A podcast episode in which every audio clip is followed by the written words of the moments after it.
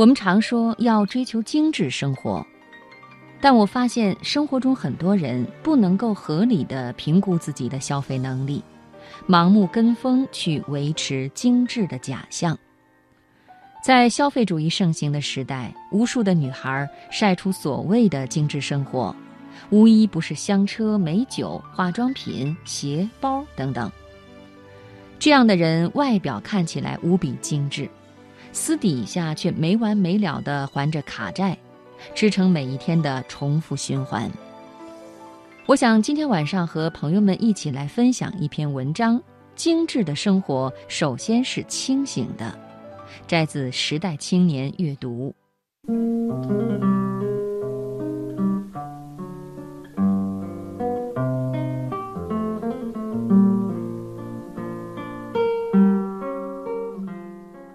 和一个朋友去东京旅行，他特别爱去银座买包，不停地拉着我穿梭在各大名牌店里，毫不眨眼地刷卡，出手之阔绰让我有点吃惊。他还美其名曰买到就是赚到，包上最好有一个大大的商标，颜色要足够亮丽，能一眼看出来品牌的最好。朋友说我活得很粗糙，不够精致。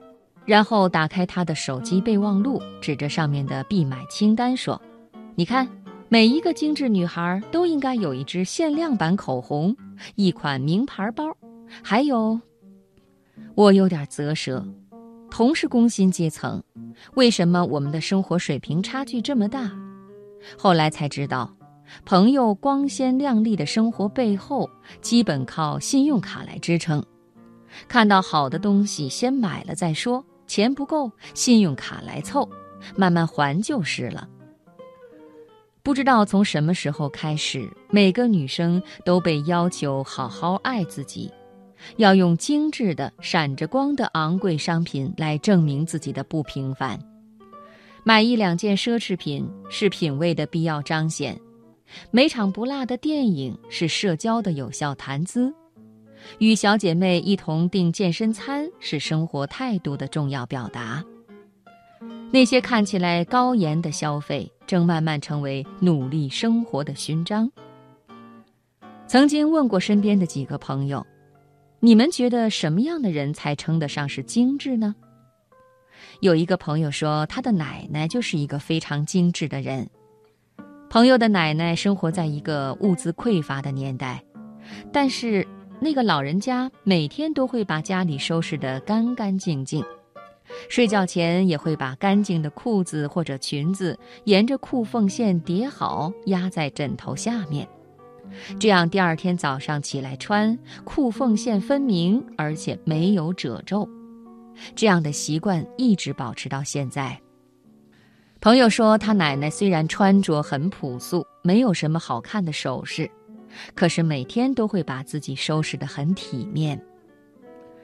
其实真正的精致不是看上去富裕，而是对生活的方方面面都有高要求，内心与外表不冲突，皮囊跟灵魂要契合，整个人才有气质。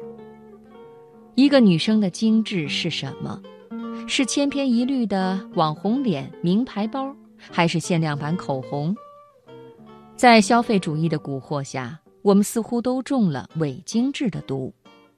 什么火热追捧什么，什么奢侈就跟风什么，样样不想落潮流。不停地拆东墙补西墙的消费，是对物质生活持续不断的追求。但是，这并不是精致生活的本意。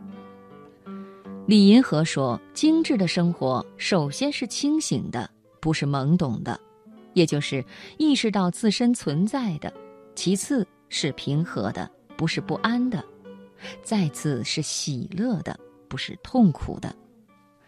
精致不是表面上依靠昂贵的鞋包、化妆品等外物来体现自己，而是从内心真正确认自己，意识到自身的价值和存在，严要求不将就的生活态度。这是一种对于琐碎生活有仪式感的心情，一种在狼狈环境下保持体面的精神。这样的精致才是对生活最好的热爱。